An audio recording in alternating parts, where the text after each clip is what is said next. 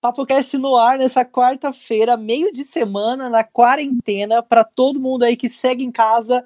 Belezinha. Todo mundo belezinha, né, Carol? Como você tá por aí? Tô muito bem, muito obrigada. E vocês que estão ouvindo a gente, como vocês estão? Lembrando que você pode se comunicar com a gente, viu? Seja lá pelo nosso Instagram pessoal. O meu é Carolina Serra B, do Felipe é o Felipe Reis e também tem o Instagram do PapoCast. Arroba o PapoCast, siga a gente que tem vídeos, conteúdos inéditos. Eu e a Carol sempre aparece por lá. Se você ainda não conhece a nossa carinha, eu faço questão que você vá lá no PapoCast e mande um direct. Eu não conhecia a cara de vocês. Manda para mim que eu vou adorar saber que você não conhecia a nossa cara. Olha, eu também quero, viu? Faça aí seu sinal de fumaça que a gente vai atrás de você.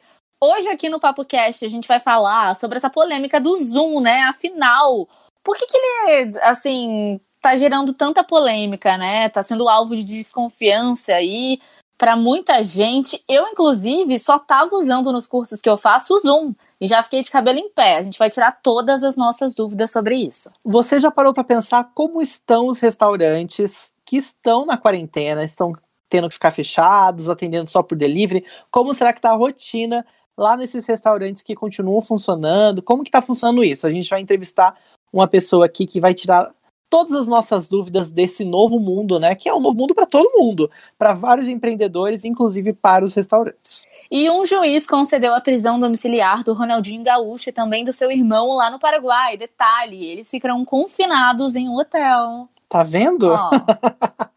o apresentador da Globo, lá do Globo News, foi hostilizado no meio da rua porque ele estava furando a quarentena. Isso e muito mais. Meu sonho falar isso, tá? Agora, aqui no PapoCast, isso. mas ó, se você quiser, se você quiser saber exatamente qual é o assunto que a gente está falando, é só você abaixar aqui na a nossa descrição e clicar, que você vai ser diretamente transportado para aquele assunto.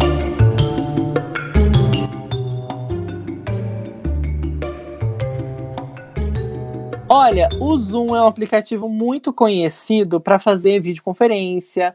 Muita gente está usando, até emissoras de TV estão usando. Eu ando vendo nas, nas reportagens por aí.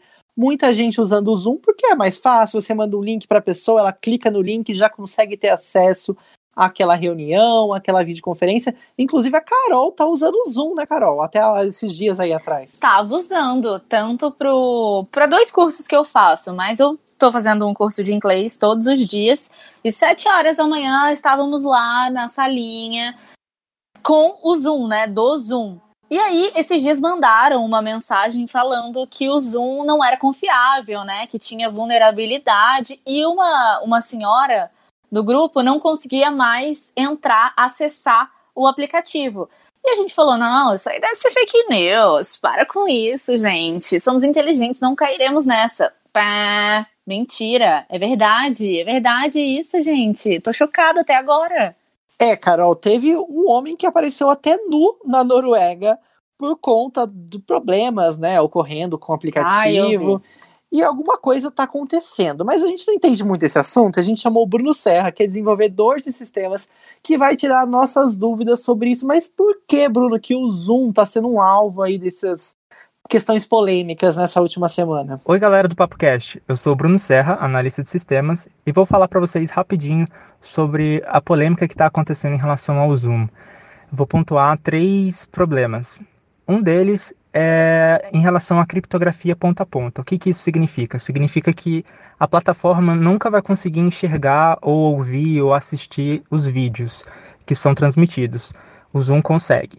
Outra coisa, é, é muito fácil de você conseguir acesso aos links das meetings.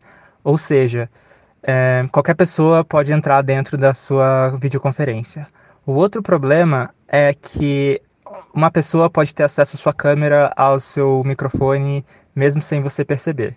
Fora as outras polêmicas, por exemplo, como envio de dados para o Facebook e envio de dados para servidores na China tem muita coisa ainda para ser descoberta e eles acabaram ficando 90 dias sem oferecer o serviço por conta disso. Sabendo de tudo isso, você deve estar se perguntando agora: instalei o Zoom, o que eu faço?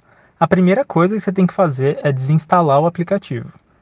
Depois disso, é procurar alguma alternativa mais segura, como por exemplo o Google Duo, o Skype ou o FaceTime, por exemplo. É, e eu vou dar uma dica um pouco polêmica que algumas pessoas fazem, outras não, mas isso gera algum efeito placebo para algumas pessoas, né? E que é colocar um, um papelzinho, um adesivo, alguma coisa assim, tapando ali a câmera, né? Porque vai que tem alguém ali espiando, olhando alguma coisa, né? Ninguém sabe ao certo, mas vale a dica aí para ver e gerar essa polêmicazinha. Bom, pelo menos deu para a gente dar uma entendida, né, nesse assunto. Mas a gente também tem algumas dicas, né, Felipe, para se você que usa muito, que é professor ou que de repente está tendo várias reuniões online, quais são as melhores ferramentas para a gente usar? Olha, tem dois tipos de ferramentas. As de vídeos privados, às vezes você é um professor particular, por exemplo, que só dá aula para uma pessoa. Você pode usar o Discord, que inclusive a gente usa esse aplicativo para gravar às vezes. Tem o Facebook. Patrocina! Tem o Facebook Messenger, que dá para fazer ligações por vídeo, Google Hangouts, Skype e até o WhatsApp. Muita gente está usando o WhatsApp para fazer ligação de vídeo, conversar com uma única pessoa. Se você quiser reunir mais de uma pessoa, tem o Google Meet, que é uma plataforma do Google, a gigantesca Google, eu aposto que ela não vai te decepcionar, pelo menos por enquanto. Tem o Skype reunião. E aí, por último, que a gente está um pouco na dúvida agora, é o Zoom, que a gente está um pouco nessa, nessa desconfiança, mas a gente espera que essa galera que trabalha com sistemas aí como o Bruno dê um update nesses protocolos de segurança e resolvam essa questão o quanto antes e a gente possa ficar mais tranquilo, né? Eu imagino que a demanda aumentou muito agora também, né? E o próprio Zoom, apesar dos problemas, ele pode ser usado com segurança se você bloquear participantes para reunião. Então, se for aquele tete a tete, pode ser que é, não, não ocorram essas vulnerabilidades na, na sua chamada aí. Mas, enfim, pelo sim ou pelo não, prefiro o Discord, eu acho.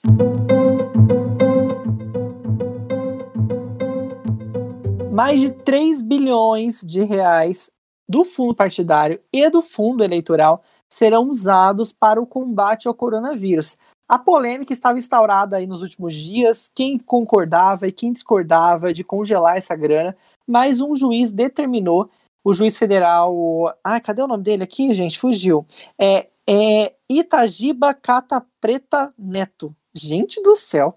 Uau, que nome de juiz, é, hein? Itagiba Cata Preto Neto, da quarta vara, ele determinou que esse, essa grana que sempre é usada para fundos eleitorais, né? Esse ano é o ano de eleição, foram, se não me engano, é que são 3, 3 bilhões. 1 bilhão foi de um fundo e 2 bilhões de outro. Agora eu preciso lembrar de qual que é de qual. Mas, independente disso, é o dinheiro que ia rolar esse ano na política, principalmente para questões de divulgação política né, em ano eleitoral. E esse dinheiro foi bloqueado e a galera vai poder usar isso para outras para outros, outros fins, né, que é o fim de combate ao coronavírus. E esse juiz é o mesmo juiz que concedeu uma decisão liminar, né, suspendendo a posse do ex-presidente Lula como ministro da Casa Civil, com, com a Dilma. Então o cara aí, o o juiz federal Itagiba Cata Preto Neto. Engraçado, né? É um nome que todo mundo deve lembrar, né? Isso é ótimo, essa, essa atitude, porque eu, na minha visão, eu acho que não faria sentido a gente colocar 3 bilhões de reais em propagandas ou em qualquer outra coisa, levando em consideração que o nosso momento pede emergência. A gente tem que pegar o dinheiro de todos os lugares possíveis para usar para essa pandemia, né, que está é, movimentando e está atrapalhando a vida de muitas pessoas, seja na área da saúde também na área da economia. E daqui a pouco a gente vai falar também, Carol, sobre essa questão, né, dos 600 reais que foram liberados. E isso também ajudou a galera que está aí apreensiva com relação a, ao que vai ser do dia de amanhã, né? Precisa pagar conta, precisa comer, tem gente que precisa comer e não tem mais dinheiro. Então, todo dinheiro nessa hora é válido, né? É importante. Com certeza, isso que você falou é fato, né? Como é que a gente vai se preocupar com eleição, com não sei o que, se a gente não tem comida ali, se a gente não pode sair, se a gente não pode é, fazer as nossas funções quase vitalícias, né? Então, acho que foi, foi uma decisão bem, bem assertiva, porque agora eu estou usando essa palavra, assertiva. Eu tava me perguntando esses dias o que que deu com o Ronaldinho Gaúcho, Carol. Porque, sério, as pessoas esqueceram. Teve até rolando meme. Gente, esquecemos do Ronaldinho Gaúcho. Cadê ele? O que tá acontecendo? Aconteceu tanta coisa nessas últimas semanas que não tem mais Ronaldinho Gaúcho no noticiário mas houve desdobramento nessa terça-feira na vida do Ronaldinho Gaúcho. Né? Pois é, um juiz do Paraguai concedeu uma prisão domiciliar pro Ronaldinho Gaúcho e também pro irmão dele, né? Lembrando que se você, assim, já perdeu o, o fluxo do, do que tá acontecendo com o Ronaldinho Gaúcho, só sabe que ele tá lá, mas nem lembra o porquê, é porque eles estão respondendo por entrarem né, no país com documentos paraguaios adulterados. Eles estão detidos há mais de um mês. O quê? Vai, um mês e meio já, né? Tem muito tempo que ele tá lá. Ele já é paraguaio para mim, assim. Se ele, se ele quiser já. Mas ele queria, né? Por algum motivo ele queria ser paraguaio. Ele queria. E a gente, é. eu, assim, eu não entendi até agora o motivo específico. Tem gente dizendo que ele fez isso por questões fiscais. Disseram é, que. Eu acho que a maioria fala é, isso. Que né? o Ronaldinho, isso eu acho que não tá. Não saiu da boca deles até agora. Mas a única coisa que faria sentido era por questão fiscal. Por algum motivo eles queriam pagar menos impostos, desviar alguma forma de imposto do Brasil e pagar lá no Paraguai. E seria o único motivo pelo qual, pelo qual alguém gostaria de se tornar paraguaio. É o que eu imagino. Olha! Desculpa, desculpa hermanos, não quero ofendê-los. Mas assim, pra que motivo você vai falar, gente, eu quero tanto ser paraguaio? Qual que é? Sabe? Sério. O sonho vem de dentro. Então, aí alguma coisa tem, né? Mas a questão é que eles estão detidos agora num hotel. Não é uma prisão assim absurda, né, Carol? Vamos ser sinceros. Não é uma prisão difícil.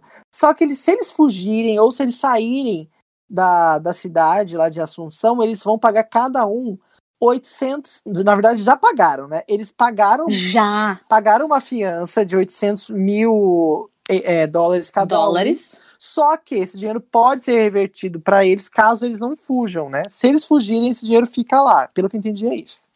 Ah, então é isso. É como se fosse um calção. Ai, gente, olha só. E, cara, 800 mil dólares equivale a 4,2 milhões de reais cada um. É. Cada um. Então, esse sonho de virar paraguaio realmente custou, cara. Alguma coisa saiu do plano, né? E aí não tá, não tá dando. Acho que o prejuízo tá bem grande. Primeiro, que só de advogado já deve estar tá gastando uma boa fortuna.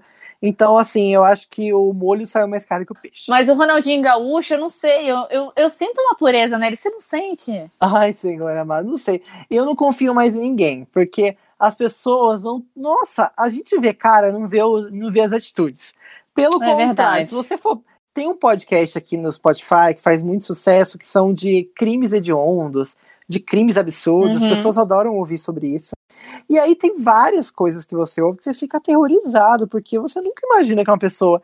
Que as pessoas falam, ah, pessoa de bem. Não existe pessoa de bem, gente. Pra, falar, ó, pra acontecer uma merda, basta a pessoa, a pessoa tá viva ali e aquilo pode acontecer. Ah, então tá. Tudo bem. Tomaremos cuidado. Ok, pessoal? Fiquem atentos. Nessa terça-feira, foi liberado o aplicativo e o site que as pessoas que estão naquela galera que vai receber o auxílio emergencial de 600 reais, o conhecido Corona Voucher, vão poder se cadastrar. Muitas pessoas já se cadastraram. Até o fim da tarde, quase 20 milhões de brasileiros já haviam se cadastrado, Carol, nesse site. E praticamente 12 milhões já estavam aptos ali, estavam com o CPF regularizado para receber os 600 reais desse auxílio emergencial para quem é MEI, para quem trabalha na rua, é vendedor, para quem não tem nenhuma, nenhum trabalho registrado, para mulheres que cuidam da casa sozinhas e para outras pessoas, né, que estavam aí praticamente sem grana nenhuma nesse momento de quarentena. Muita gente no Brasil é trabalhador informal. Né? E ó, eles serão divididos em três parcelas, né, podendo receber 600 reais ou até 1.200 reais se for comprovado que é uma mulher chefe de família. E aí, como é que vai funcionar isso, Felipe? Porque assim, você falou que já tem 20 milhões de pessoas que já entraram ou que estão no sistema, né, se cadastraram, mas e as pessoas que não têm internet, por exemplo? E as pessoas que são idosas e que de repente não têm conhecimento? Como é que vai funcionar tudo isso? Eu sei que tem muita gente que não tem acesso, né? E aí, vai ter que ir no banco, vai ter fila, vai ter aglomeração de pessoas. Olha, in inicialmente esse cadastro está sendo feito apenas pelo site e pelo aplicativo. A recomendação é que essas pessoas que por acaso não tenham internet, não tenham ninguém, nenhum amigo, nenhum vizinho que possa, qualquer pessoa pode cadastrar por você. Você pode ir na casa de um vizinho, na casa de um amigo, e essa pessoa poderia cadastrar para você. Mas se de qualquer forma você não consegue ter nenhum acesso, é para esperar um pouco essas pessoas. Essas pessoas que não têm nenhum acesso não podem ir até a, as, as agências da Caixa agora. O medo do governo, que já está até acontecendo isso, é que muitas pessoas vão, é, vão até a, as, as, as, agências e superlotem e vai acabar atrapalhando totalmente a quarentena, né? Mas, ó, na real, é isso que vai já tá acontecer. Já está acontecendo isso. Mas todas as vezes que os representantes do, da Caixa, do, do governo lá chegam para falar sobre isso, eles falam: não vão até as, as, agências. Primeiro, não tem dinheiro lá. O dinheiro não vai ser liberado agora. A gente vai falar daqui a pouco sobre como vai ser o calendário desse dinheiro. Só que, por enquanto, as pessoas que não têm, não estão no cadastro único. Olha, eu, pelo que eu ouvi das entrevistas nessas últimas 24 horas, a maioria das pessoas que não têm acesso à internet, elas já estavam no cadastro único porque ou elas recebiam algum benefício do governo, como Bolsa Família, ou elas recebiam seguro-desemprego há um tempo atrás, ou eram é, beneficiários de outros, de outros benefícios e perderam esse benefício.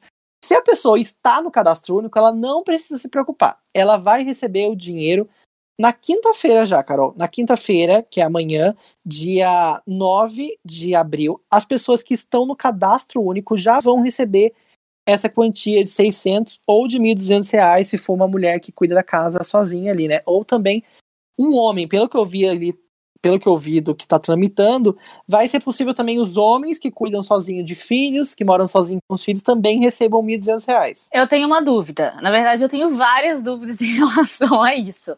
Por exemplo, como é que esse sistema vai ser feito? Como é que eles vão comprovar isso? Outra coisa, a pessoa precisa ter conta na Caixa ou no Banco do Brasil ou em qualquer, em qualquer banco. Só vão poder retirar ali, só vão ter conta ali. Tem muita gente que não tem conta. Vamos lá.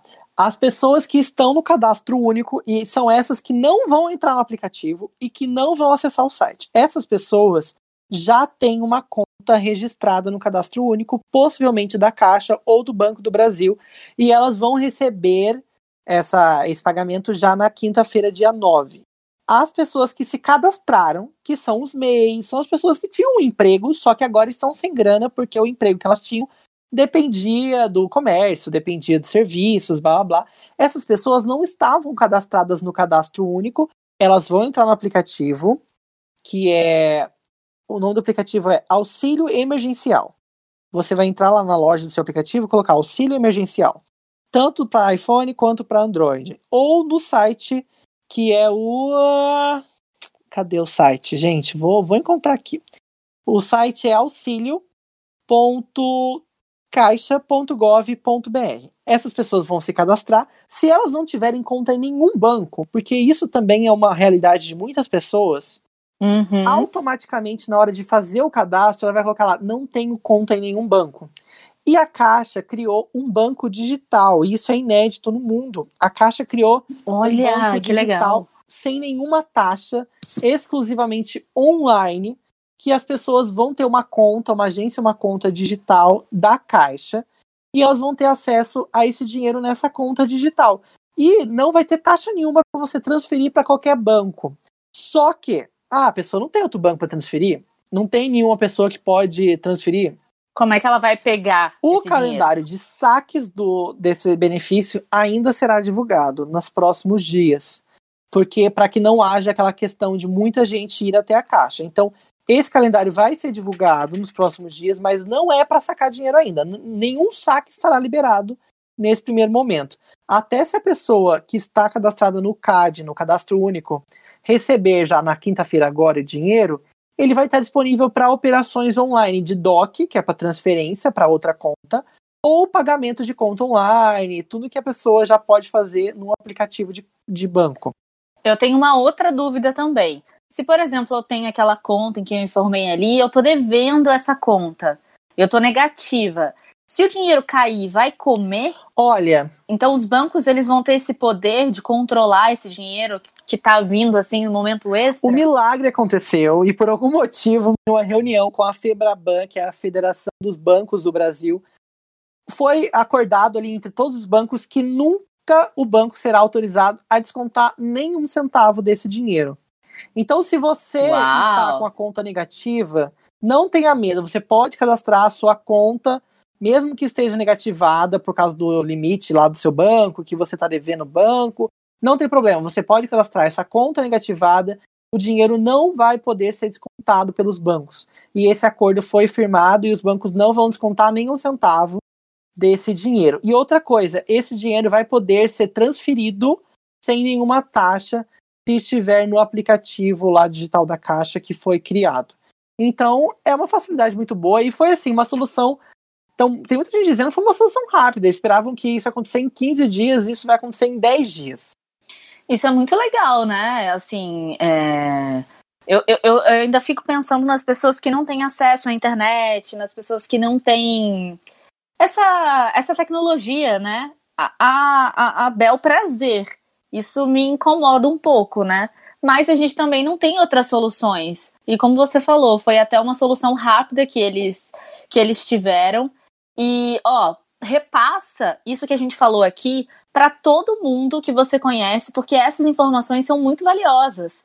Às vezes as pessoas ficam sem dinheiro, claro, a gente sabe que é um dinheiro que é bem pouco. 600 reais para uma família é muito pouco, mas já ajuda em alguma coisa. Então repassa esse, esse episódio para todo mundo que você conhece que tá sem grana, que tá sem emprego, porque eu acho que pode ser aí bem funcional. Vamos lá, mas para quem se destina esse dinheiro? Eu vou falar rapidinho aqui. Para maiores de idade, que tenha mais de 18 anos, né, gente? Que não tenha nenhum emprego formal, que não são beneficiários de nenhum benefício do governo, exceto Bolsa Família. Quem tem Bolsa Família pode optar pelo melhor benefício. Às vezes tem pessoas que ganham apenas, sei lá, 200 reais de Bolsa Família. Elas vão poder trocar pelos 600 reais desse benefício. Mas se elas ganham mais de 600 reais, elas não precisam trocar. Elas continuam recebendo o Bolsa Família. Não pode acumular o benefício, vai ter que escolher.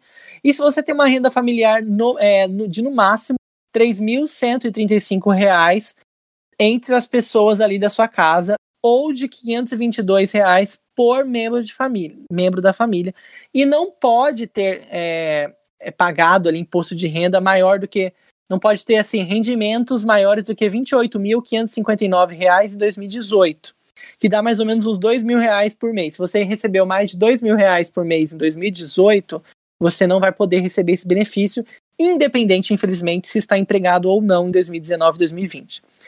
E você também não pode é, exercer algumas atividades específicas que estão já incluídas no, no CAD único. Como a gente diz, quem está no CAD único já estará já estará contemplado ali dependendo das suas condições. E é isso, né? Então espero que muita gente se beneficie, né?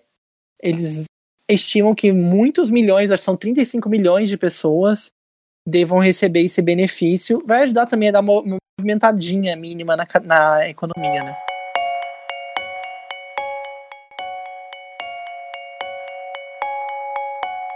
Não sei se vocês viram, mas rolou por muitos grupos aí de WhatsApp um apresentador da Globo que foi hostilizado no meio da orla. Não sei, deve ter sido ali de Ipanema ou da Barra, não sei, não sei. No Rio de Janeiro, ele estava praticando seu Cooper, I don't know, ele estava ali correndo, trotando, e de repente um cara começa a falar que ele é hipócrita, porque na TV ele manda todo mundo ir para casa, mas ele, ele pode caminhar na orla de Rio de Janeiro. Copacabana, Copacabana. Foi Copacabana? Foi. É o Marcelo. Nossa, não parecia Copacabana. Tá vendo, menina? Nem, tá vendo? Não tem só, não tem só idoso naquela região, né? Olha, o Marcelo Cosme é o jornalista. Ele é apresentador do Globo News em pauta. E o vídeo é bem absurdo, né? O cara passa gritando e fala assim: como assim você tá fazendo aqui? O que você tá fazendo aqui? Você não fala que as pessoas têm que ficar em quarentena? Você pode trabalhar, as pessoas não podem trabalhar, você pode sair, as pessoas não podem. Não, é assim, o cara chamou o jornalista Nossa, de é. lixo, é. de merda, daí para baixo, assim, não precisava disso. A atitude do jornalista, para mim, Carol, é estranha. É estranha, porque ele tá com a fuça dele lá na TV, falando todos os dias para ficar em casa e tal. Mas, por outro lado, eu até entendo que as pessoas têm direito a fazer exercício físico. Ele saiu, ficou tipo 20 minutos fora, deu aquela suada, porque, sei lá, endorfina também. É bom você praticar exercício físico, voltou, tá trabalhando e tal. Mas, ao mesmo tempo, se todo mundo for pensar em sair em fazer essas coisas, seja do grupo de risco, não seja do grupo de risco, imagina, a orla de Copacabana vai estar lotada, entendeu? Então eu não sei, eu não sei pesar, assim, eu acho que eu não faria. Eu digo por mim, né? Eu poderia caminhar aqui dentro do meu prédio também. Eu não acho que é legal nesse momento ficar aí, ainda mais uma pessoa que está trabalhando, que tem contato com outras pessoas, tá caminhando. Não sei se isso é legal, Felipe. O que, que você acha? É, realmente, a gente viu que muitas recomendações estão sendo alteradas, né? A gente. Eu estava até conversando com a Carol agora há pouco. O governo está dizendo que nos próximos dias as pessoas, as cidades que têm o número de leitos suficiente, ali, sei lá, que tenha mais de 50% dos leitos vazios de UTI, elas vão poder usar essa quarentena de forma mais moderada. Elas vão poder meio que flexibilizar a quarentena, mas não tem exatamente como que isso vai ser feito, a gente não sabe como isso vai acontecer. Mas uma coisa a gente pode garantir: o Rio de Janeiro é uma cidade que tem muitos casos de coronavírus, e com certeza lá não será o caso da flexibilização da quarentena. E eu também imagino que São Paulo também não, Brasília não, é, lá em Fortaleza também não e muitas outras cidades que estão com muitos casos não vão flexibilizar. Então, assim, eu acho, Carol, vendo assim de forma de forma básica, o que ele fez foi um problema de mau exemplo. Independente se ele, se ele sabe Sim. que não está correndo risco porque está sozinho na praia, aparentemente so, sozinho. Até porque ele disse isso, né? Ele disse isso pro cara, ele respondeu, ele rebateu dizendo que, olha, olha o respeito. Primeiro que eu não sou do grupo de risco, mas peraí, gente.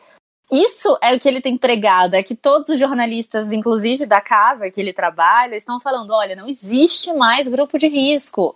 As pessoas estão é, precisando ficar em casa, justamente porque tem jovem que morre, tem gente sem comorbidade que tá morrendo também. Então vamos ficar atentos sobre isso. E aí o cara solta essa Claro que ali ele não tá, ele tá como pessoa física, né? Não, sabe? Tipo, ele, ele falou o que ele falou, não tava preparado para falar, não tinha uma pauta.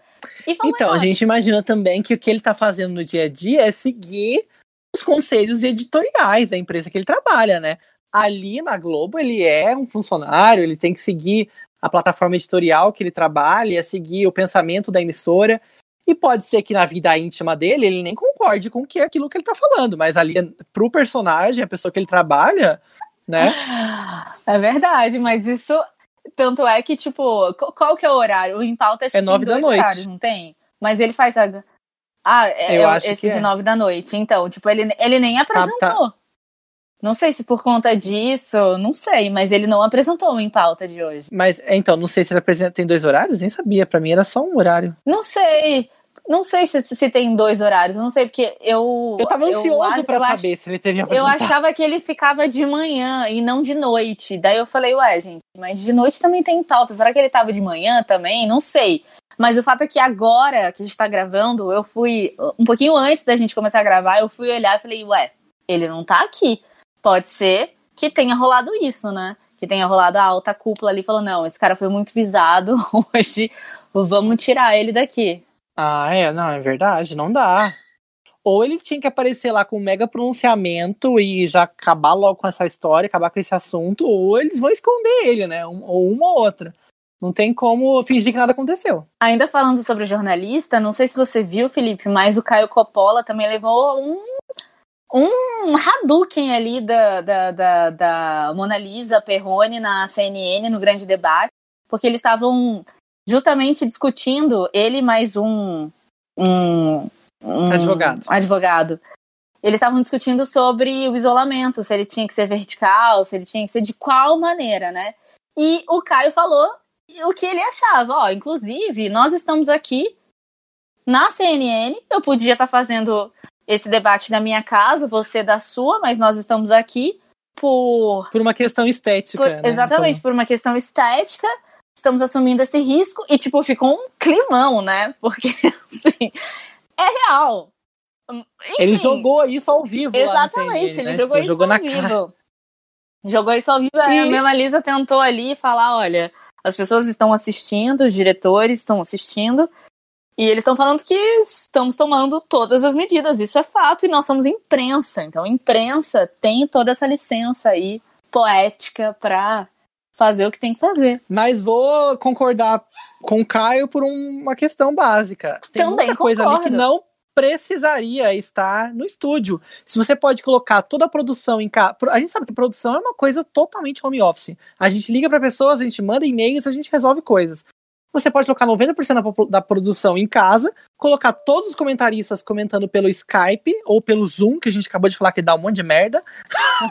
Tem vários outros, E gente. deixa- Tem vários outros É, também. E deixa, deixa só os âncoras es- essencialíssimos para que caso caia tudo no, tudo os aplicativos fiquem off-air e eles continuem mantendo a programação no ar. Eu nunca Mas achei que poderia fosse... sim. Desculpa, pode concluir, Felipe. Não, mas poderiam sim optar por mu- muito, uma ótima parte da, da equipe home office. Eu nunca pensei que eu fosse concordar com o Caio, mas nesse momento eu concordo também. Até porque o advogado, ele falou, olha, eu abri mão de estar com a minha família para poder estar aqui, porque eu não sei quando eu volto para casa, porque eu tô com outras pessoas, né, no mesmo ambiente. Então não é seguro para minha família.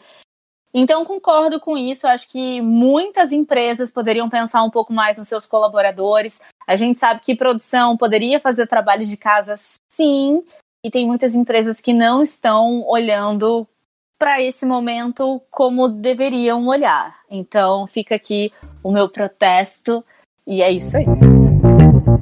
Você já parou para pensar em como está a rotina nos principais restaurantes do país? A maioria dos estados quarentena praticamente assim 100% dos comércios locais. Os restaurantes, por exemplo, estão só entregando né, comida e não tem como mais você ir lá e comer sentadinho como você sempre fazia. Mas como será que tá os bastidores dessa loucura toda de quarentena? Não só para os restaurantes, né? Mas para todo mundo que mexe com empreendedorismo, né, Carol? Não tá fácil empre- empreendedor no Brasil nessa Felipe, tem que dar um jeitinho meio brasileiro nisso, né? Porque, enfim, são tempos nunca vividos. Aí a gente vai conversar agora com o Abner Lopes. Ele é formado em gastronomia e ele é sócio proprietário da Casa Graviola. E tá vivendo aí um sonho, né? Que é empreender na área da alimentação, fazendo o que gosta, alimentação saudável. E a gente vai descobrir, então, como é que tá sendo a rotina de empreender em tempo de Covid-19. Olha, a gente acha que comer fora de casa é de comer porcaria, mas não é. E a Casa Graviola é prova disso. Tem alimentos super saudáveis, feitos com produtores locais. E eu queria saber quais são as medidas que o restaurante de vocês está tomando para que tudo flua bem durante essa quarentena. Então, nesse momento é muito importante a gente dobrar as atenções em relação a a questão de vigilância sanitária, né, as questões sanitárias do, do estabelecimento. A gente a gente já tem isso como prática, tipo, a gente já sempre já higienizou todos os nossos talheres com álcool 70, a gente se- sempre já usou disso, a gente já tem uma uma sanitarista, a gente já tinha uma dentro do nosso restaurante dos nossos restaurantes, né, que não é algo particular da- das nossas, mas das nossas franquias também. O que aconteceu nesse momento foi uma foi um redobrar de atenção. Então a gente redobrou a atenção, a gente reduziu a equipe, a gente reduziu a equipe de forma que a gente dividiu a equipe em, em três grupos, onde trabalha um dia e folga outros dois, para a gente poder ter menos circulação dentro do restaurante hoje em dia. Então a gente tinha, onde a gente tinha 20 pessoas circulando dentro do restaurante, hoje em um dia a gente tem quatro, porque é justamente para diminuir o mínimo fluxo de pessoas, o mínimo de pessoas manejando alguma coisa, qualquer sintoma que venha aparecer em algum colaborador nosso, de imediato a gente já afasta. É, em relação à entrega, em relação ao motoboy, então a gente hoje a gente coloca a embalagem, a gente coloca um outro saco por cima, então ele já recebe esse saco, ele não encosta na embalagem. Então a gente tem redobrado muita atenção em relação a isso, a gente sabe que é muito importante isso. E a gente vê também um crescimento muito grande do delivery, justamente pela atenção das pessoas sobre a importância de se alimentar saudável nesse momento. É, eu conheço com muitas pessoas no mercado e alguns fala, falaram que pela oferta que, que aumentou dentro dos apps, o número do delivery até diminuiu um pouco e a gente vem vendo que as pessoas elas estão em casa, mas elas estão mais preocupadas ainda com a alimentação saudável. A gente está muito feliz por isso. E nesse momento em que a economia está super abalada, né, por conta do coronavírus, como é que vocês veem a importância dos pequenos produtores para o restaurante, enfim, e de forma geral também para outros restaurantes, para outros estabelecimentos? É, quando a gente passou a dificuldade, quando a gente estava saindo do food truck, eu, eu e minha esposa no food truck a gente recebeu um apoio muito grande de quatro fornecedores em específicos, que são quatro pequenos fornecedores. Foi quem mais apoiou a gente, quem mais estava do nosso lado. Então a gente já teve de um, de um outro lado. E quando a gente chega num, num momento desse, a gente sabe da importância de a gente continuar apoiando eles, porque a gente sabe que eles são quem mais sofrem nisso tudo. Então, hoje, por exemplo, a gente tem uma política meio que de guerra, de renegociar tudo, renegociar todos os aluguéis, prazo de pagamento de tudo. As únicas coisas que a gente não deixa de pagar são os nossos pequenos produtores, porque a gente sabe o, a diferença que isso vai fazer para hoje e para uma parceria. Assim, eu acho que essa, essa crise toda ela vem para a gente é, refazer nossos conceitos, né? Tipo, quem colocar, quem o conceito era apoiado no dinheiro, no momento desse vê que fica de mão, mão atadas, porque não, é, é muito mais parceria do que dinheiro. Então, é, a gente continua valorizando os pequenos produtores, os pequenos os produtores independentes, e nesse momento, muito mais cresce a, a importância disso, de a gente estar junto deles. É, é um momento muito delicado, é um momento onde, infelizmente, muitos vão morrer e cabe a gente tentar segurar maior a, a nossa cadeia de suprimento o máximo possível, principalmente relacionado a eles. A gente sabe né, a diferença que a gente vai fazer na, na vida da família de cada um. Abner, aproveitando que você é um chefe de, de alimentação saudável, a gente sabe que comer bem não é tão simples assim. O que é para você comer bem hoje em dia? É, comer bem hoje em dia mudou bastante, né? Tipo, a gente vive numa era onde a gente tem muita informação. A gente consome informação o tempo todo. Então, antigamente, você comer bem era comer um sanduíche natural com peito de peru, você achava que você estava bem pra caramba, que estava se alimentando bem. Então, hoje, a gente tem mais informação, a gente procura comer cada vez melhor. E eu acho que essa tudo isso que tem acontecido no mundo inteiro vai fazer a gente voltar mais ainda para nossa preocupação em relação à alimentação.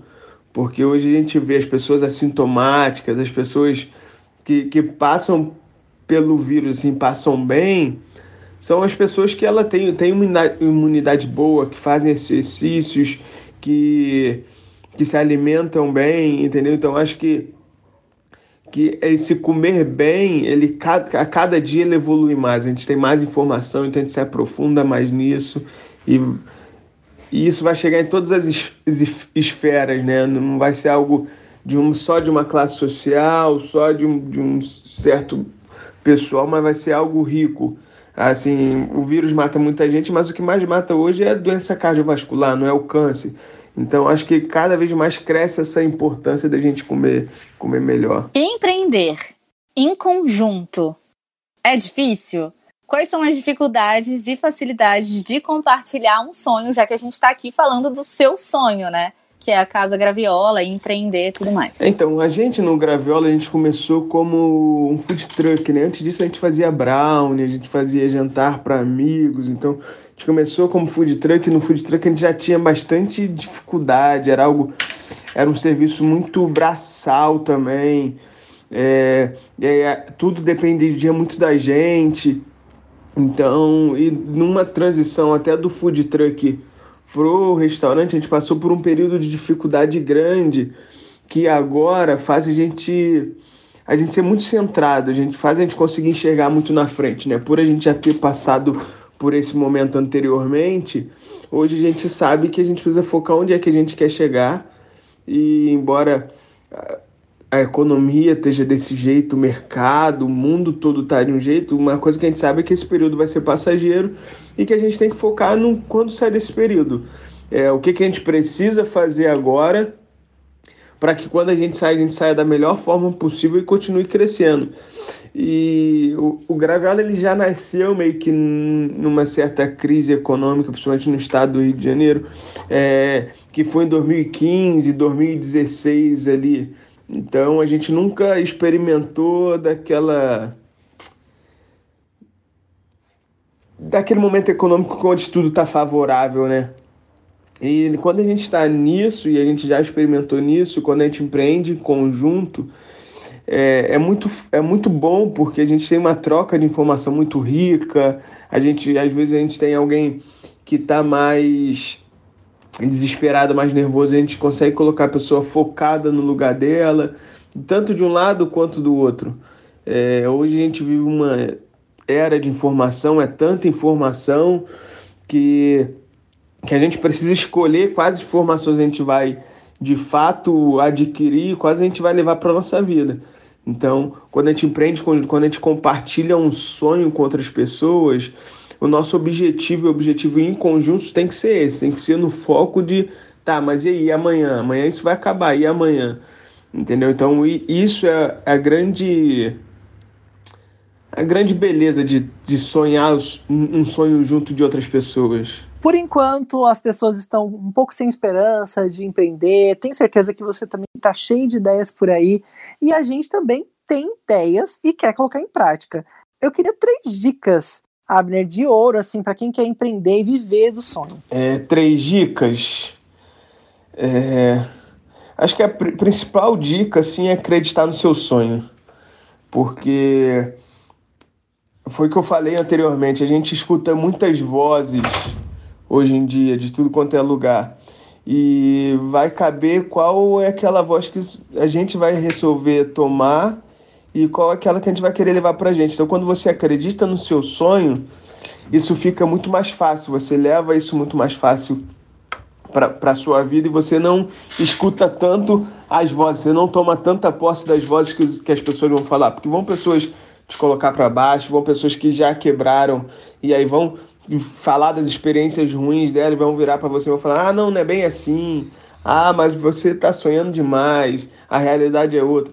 Então, a primeira dica é o seu sonho, é você acreditar no seu sonho.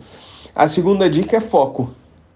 É você saber onde você quer chegar e ir de, de frente para isso sem se importar muito com as coisas que estão acontecendo externamente.